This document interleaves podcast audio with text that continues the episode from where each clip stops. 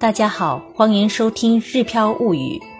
今天要跟大家分享的是一个离婚的日本妈妈的故事。静静听完，从不一样的角度感受日本。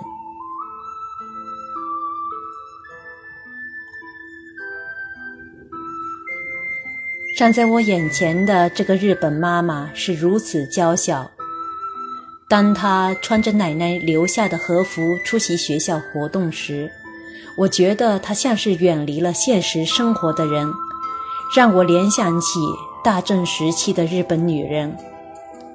看到她穿着木屐在台阶上碎步小跑追着儿子的时候，我甚至想起了我的父亲母亲里章子怡不断追着喜欢的人跑的场景。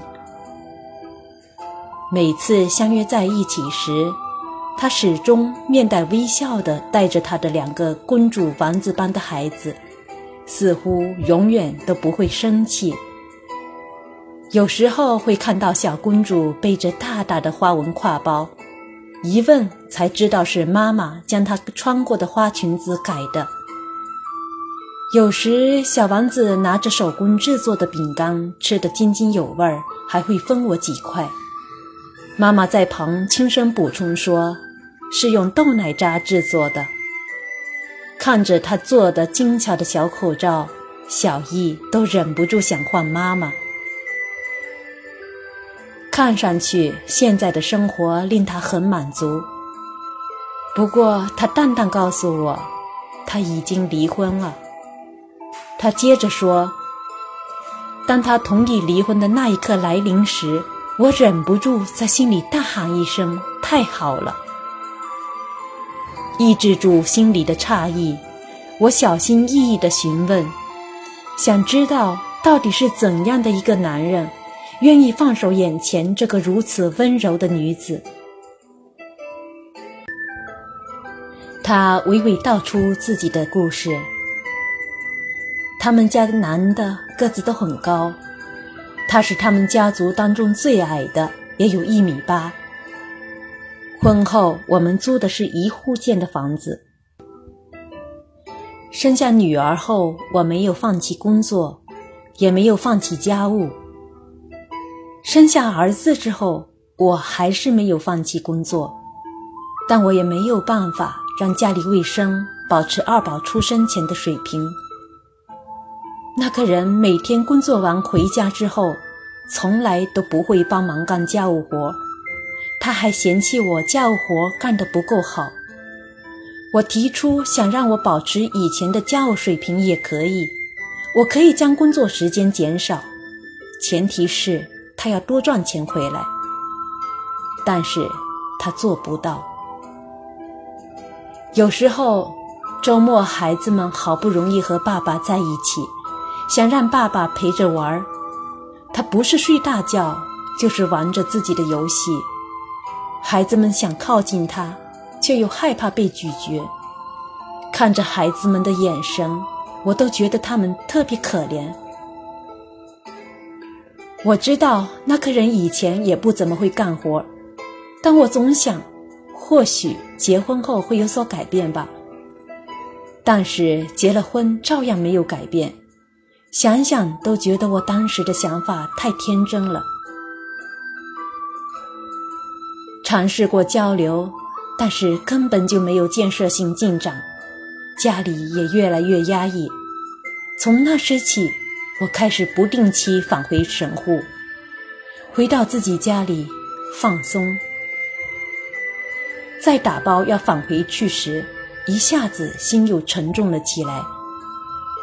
有一次。女儿的一句话，瞬间把我点醒。妈妈，你好像在神户更开心。还在上幼儿园的女儿的话，促使我下定决心要跟那个人摊牌。当他答应在离婚协议上签字时，我提着的心终于放下了。那一瞬间，感觉全身心都放松了。当我决定离婚时，婆婆曾提议：喜欢住神户的话，你和两个孩子搬回神户居住，我给你们买幢房子。孩子他爸偶尔回神户，或许你们的感情也能得到修复。当时想都没想，我就拒绝了。离婚后，我对孩子继续使用他们家的姓是一点儿都不反对的，只要我自己改回我自己的姓就可以。但是对方父母希望离婚之后孩子不要保持他们家的姓。我也就将孩子们的姓改回来。现在孩子们学校有活动时，他还会抽时间过来参加。孩子们见到爸爸很开心，但是我怎么都没和他坐在一起吃便当的心情了。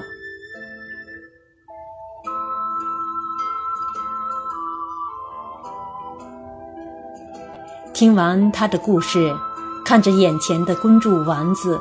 心里忍不住为那位爸爸感到遗憾。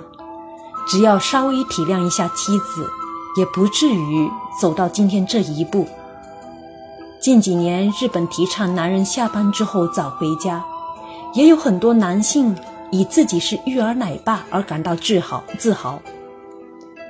因家务分担而走向离婚的活生生的例子，还是令我觉得诧异。我问过他。你现在依然要上班，还要带两个孩子，不会觉得累吗？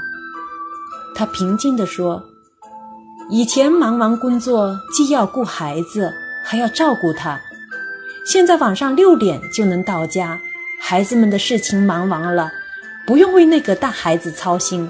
现在的生活轻松多了。”我能读得出他淡淡语气背后的满足感。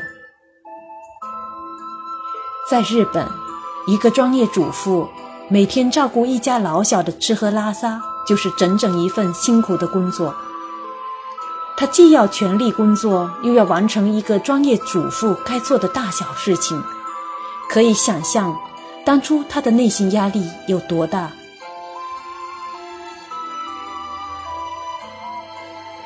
看着她陪着孩子借书，陪着孩子看电影。陪着丸子躲到桌子底下玩游戏，现在的他真的幸福。